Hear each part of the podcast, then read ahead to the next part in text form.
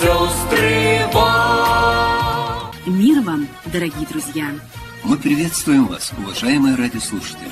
Вы слушаете христианскую радиопрограмму «Путь к спасению».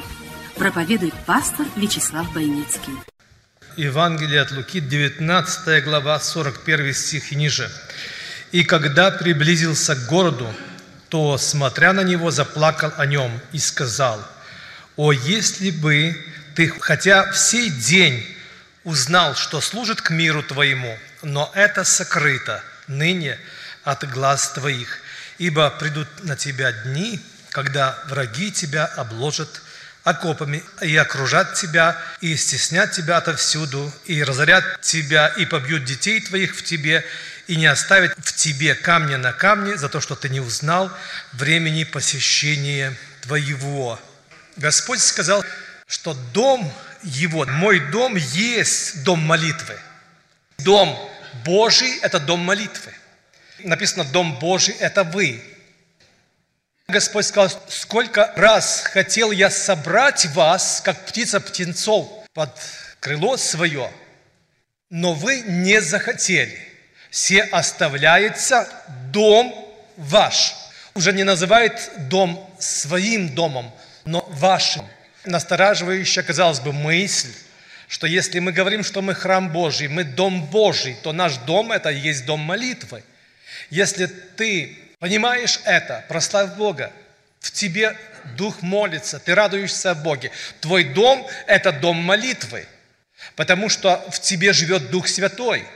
Ты пришел в церковь, ты молишься, ты в дороге молишься, ты дома молишься, твой дух всегда молится, ты всегда переживаешь Бога, потому что дом твой – это дом молитвы. Когда там нету Христа, написано, оставляется дом ваш, пуст, то есть меня там нет. И написано, что Христос ушел от храма, не к храму, а от храма.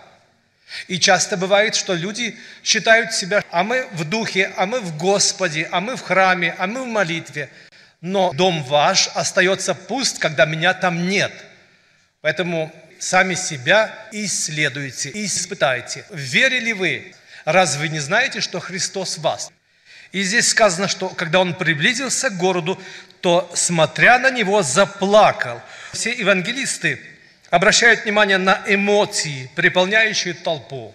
Один Лука говорит о глубокой скорби Христа, что во время восторженного словословия толпы Христос заплакал. Это были слезы Христа. Господь скорбит сегодня о тех, кто упускает возможность или благоприятную возможность обрести спасение. Больше всего Христос скорбит не о тех, кто потерял работу, кто сегодня споткнулся и поломал ногу, может быть, имеет какое-то огорчение. Божья забота, Божье переживание, Его работа над всеми верующими людьми. Но запомните, друзья мои, что Господь скорбит прежде всего о тех, кто теряет спасение, кто потерял его, жил, а теперь умер. Как хорошо сказано, что сын мой был мертв, а теперь ожил. Много людей, которые были живы, а теперь умерли. Причем умерли дважды. Христос сказал, о, если бы ты хоть в сей день узнал, что служит к миру твоему. Хотя бы ты сегодня узнал. Слезы – это не просто эмоции Христа. Слезы являются продуктом нашего христианского обихода. Мы постоянно, общаясь друг с другом, от радости можем заплакать. Мы плачем от печали, от переживаний, от оскорблений, от одиночества. Мы переживаем много проблем в жизни нашей, трудностей, физическая боль. И часто мы плачем от безысходности. Эти слезы от рождения до похорон – Они сопровождают христианина на этой земле, они являются хлебом, как сказал Давид, день и ночь для многих скорбящих и переживающих. На земле сегодня это доля христиан. Время смеяться, время плакать. Христос плачет потому, что видел, что многие потеряли возможность обрести спасение. Дом их остался пуст. Второе, о чем скорбел Христос, скорбит о тех и сегодня, кто духовно ослеплен, не видит себя. Но это сокрыто ныне от глаз твоих. Наши духовные глаза могут быть закрыты. Почему Христос и обращается, говорит, советую тебе купить у меня глазную мазь, чтобы видеть. Духовное зрение ничуть не меньше физического. У них стопроцентное 20 на 20 зрение – но они духовно ничего не видят, когда они читают Слово Божие. Видеть глазами духовно – это благословение, друзья мои. Иаков был уже не зряч, он не видел физическими глазами, но духовные глаза у него были открыты. Когда он благословлял сыновей Иосифа, Ефрема и Манасию, он знал, на кого положить какую руку. Духовное зрение – это благословение Божье. Оно не дается нам по наследству, благодаря каким-то особым качествам, дарованиям. Духовное зрение приходит к нам через общение с Богом, чтение постоянное Слова Божьего. В свое время беседовал с одним человеком, и он постоянно жаловался, будучи давно верующим на какие-то проблемы в его духовной жизни. Я предложил ему немедленно перестань заниматься религиозной своей деятельностью и начни Библию читать ежедневно, постоянно, начиная с сегодняшнего дня. Прошло определенное время, он подошел ко мне, этот человек, и говорит, с тех пор, как вы мне сказали, что нужно читать Библию не порывами, не по настроению, не стих, где откроется Библия, а постоянно и день за днем – Прошло определенное время, и у меня начали прозревать глаза. Увидел свое сердце, себя. Я стал замечать правильно. Бог открыл ум мне к разумению Писания. Дорогая молодежь, кто сказал, что у человека могут быть открыты духовные глаза, если он Библию читать будет по праздникам? Иногда, не постоянно – написано, что вы истинно мои ученики, если прибудете в Слове Моем.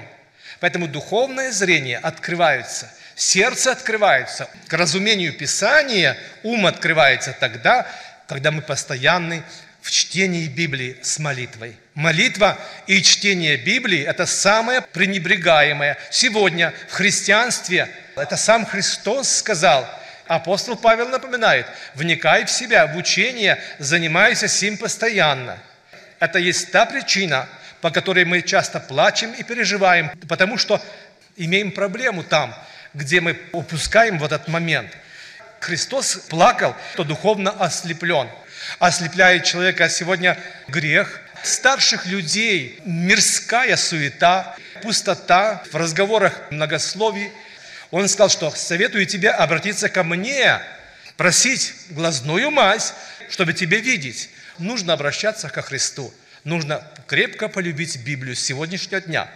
Если ты разумный человек, если ты хочешь себе добра, хочешь не спотыкаться днем, если хочешь быть благословенным, то удали от себя всякие помехи и прими лекарство как благословение для тебя. Третий момент. Господь скорбел от тех, великих бедствиях, которые ожидали этот народ. Христос всегда видел и знал, что ожидает человека. Он знает и сегодня. И многим родителям известно, какие беды и бедствия ожидают их детей, если они не будут послушны, будут удаляться от Бога, не пойдут за Христом, если они не вовремя покаются. Можно покаяться вовремя, а можно покаяться не вовремя – а вовремя покаяться – это успеть получить благословение для семейной жизни. Это иметь здоровье нормальное, хорошее, благословенное.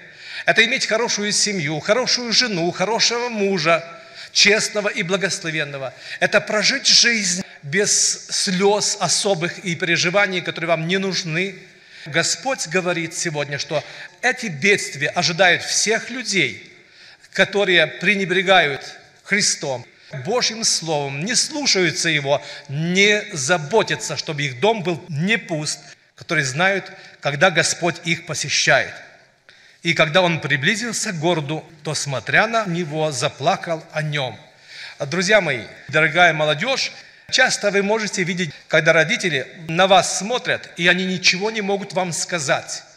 Заметьте грусть и слезы, переживание и печаль в глазах ваших родителей. Ваши родители точно знают, Бог дал им такое знание, что они видят бедствие вашей жизни, если вы не будете их слушаться. Если вы не будете внимать тому, что вам говорят, пусть наш дом не останется пустым. Господь сказал в преддверии этого события, этого праздника, развяжите, он надобен Господу ты сегодня надобен Господу. Ты нужен Богу сейчас как никогда. Э, мы говорим, что Господь нужен нам. Это правда. Но Он Отец твой. В любое время, куда бы ты ни шел, какие бы ни были твои родители, тебя тянет в дом Отца. Потому что никто не поймет тебя, кроме твоих родителей. Потому что только твой Отец любит тебя, как никто другой только там тепло, там прощают, снисходят тебя. Отцу не надо было говорить, что вот сын возвращается, как старший сын спрашивал, а кто это, а что это за праздник? Отец ждал возвращения, наблюдал за сыном своим. Отец твой ждет тебя. Мы можем быть как будто бы в доме молитвы, в церкви, но быть далеки от Отца нашего. Это расстояние не измеряется милями, не измеряется земными измерениями. Расстояние измеряется сердечным измерением. Сердце их далеко стоит от меня. В Малахии в 4 главе сказано, «И он обратит сердца отцов к детям, и сердца детей к отцам, чтобы пришед не поразил я земли проклятием». Хотим ли мы признать или нет, но печали и разрыв, переживания и скорби отцов о детях и поражение детей в непослушании родителям являются проклятием. Когда вы придете к отцу, отец не скажет, я занят, я сейчас не могу тебя принять. Блудный сын готов был стать наемником, готов стать слугою в доме отца. Но когда он исповедовал свои грехи, отец сказал, дайте лучшую одежду, перстень на руку, потому что этот сын мой пропадал и нашелся, вернулся к отцу – трагедия и скорбь, слезы отца о потерянных детях. И отец, безусловно, всегда переживает о детях, как никто другой. Хочу сказать, что с нашей стороны могут быть причины, почему у нас нет общения с нашими отцами. Мы могли бы сказать, что мой отец не такой, и мать тоже не такая. Но Господь сказал, чтобы тебе почитать их – какие бы они ни были. К нам в Сейлем приехал однажды с Австралии один брат. Он проповедовал, он рассказывал, зачем он приехал с Австралии сюда, в Сейлем. Он приехал специально в Сейлем, чтобы найти своего отца, чтобы попросить у него прощения за ту обиду, которую он нанес ему и его братьям, что оставил его мать с детьми и женился на другой женщине здесь, в Орегоне. Он рассказывал, какую радость он получил в тот вечер и свое сердце открыл Богу. Когда он попросил у заблудшего отца, так сказать, прощения, освободил свое сердце от обиды, ропота, от возмущения. Он говорил, что вы можете возразить, что мой папа алкоголик, мать нехорошая женщина, и что вы ожидаете от меня уважения к ним. Не как плохим людям в данном случае, уважение, а как Божьему постановлению. Это Божье требование. Я понял это и обрел спасение и свободу в сердце своем. Дух Божий в последнее время пред пришествием Христа объединит сердца детей и родителей. Что не только детям нужно снисходить, но нужно снисходить может кому-то и родителям тоже. Родителей мы не выбираем. Один христианин постоянно переживал годами горечь в своем сердце. Он носил чувство обиды и возмущения против собственного отца. Отец его уже умер. И он вместе со своей женой приехал несколько сотен миль на кладбище, где был похоронен его отец. Оставив жену одну в машине, он пошел на могилу, преклонил свои колени и стал каяться как бы перед своим отцом, перед Богом. Не поднимаясь с колен, он просил прощения у Бога, чтобы Господь простил ему обиду на своего отца. Он покинул кладбище совершенно другим человеком. Сегодня его жена свидетельствует, что это совершенно новый муж. Отец его был мертв, но чувство обиды жило в сердце сына. Оно продолжало существовать. Заповедь гласит, почитай отца твоего и мать, и будет тебе благо. Здесь не сказано грамотного, умного, совершенного. Почитай отца и мать. Итак, мы идем к Богу сейчас в молитве. И очень хочется, чтобы мы в сердце своем приняли решение во имя Иисуса смирить свое сердце и помнить, что это серьезнейшее препятствие на пути нашего благословения, если мы не в мире с нашими родителями. А вы, родители, перед Богом, открывая свое сердце и в слезах печали, говорите Господу, что вы чувствуете сейчас. Родители не нужно убеждать, прощать детям, потому что написано, Христос сказал, что вы, будучи злы, отцы, можете делать доброе деяние своим детям – вы прощаете и любите, потому что Бог вложил в вашу душу, в вашу природу, в ваше сердце вот такое чувство. Это значит, что у вас есть преимущество, но у вас есть и печаль, как слезы Христа. Вы плачете сегодня, а ваши дети, если они не будут послушны, будут плакать позже. И хотелось бы, чтобы в нашей молитве мы сегодня принесли свое сердце, своих детей, дети своих родителей, чтобы нас не постигало проклятие в нашей жизни, чтобы благословение пришло в наши сердца и в наши семьи. Последнее. Ты нужен Господу. Развяжите его. Развяжите своего сына, свою дочь. Развяжите своего папу и маму. В конце концов, развяжите свое сердце. Сами будете свободны. Тогда наши молитвы будут к Богу вознесены. А когда Господь нас услышит, это самое чудное. Бог посетит нас благословением, но не проклятием. Это очень важно. Если мы развязаны, но не привязаны, то мы находимся на нейтральной территории и вашим, и нашим. Поэтому приблизимся к Богу. Пусть Он привяжет наше сердце любовью. Примите решение читать Слово Божье – чтобы прозрели наши глаза. Аминь. Лились на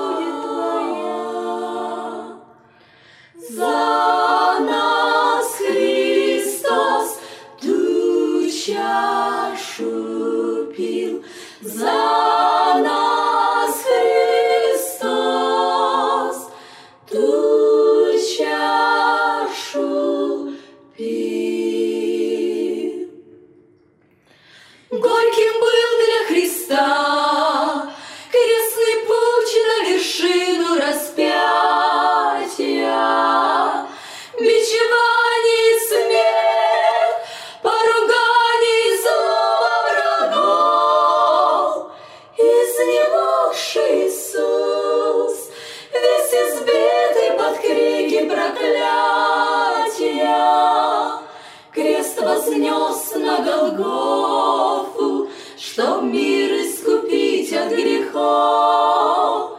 Изнемогший Иисус, весь избитый под крики проклятия, Крест вознес на Голгофу, Чтоб мир искупить от грехов.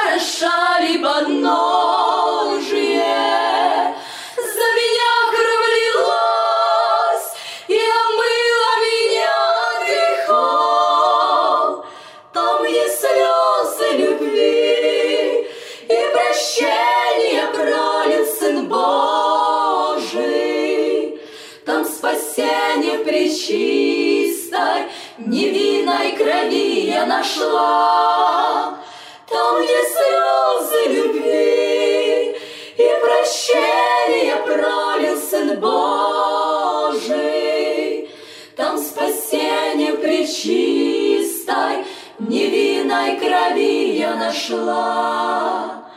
В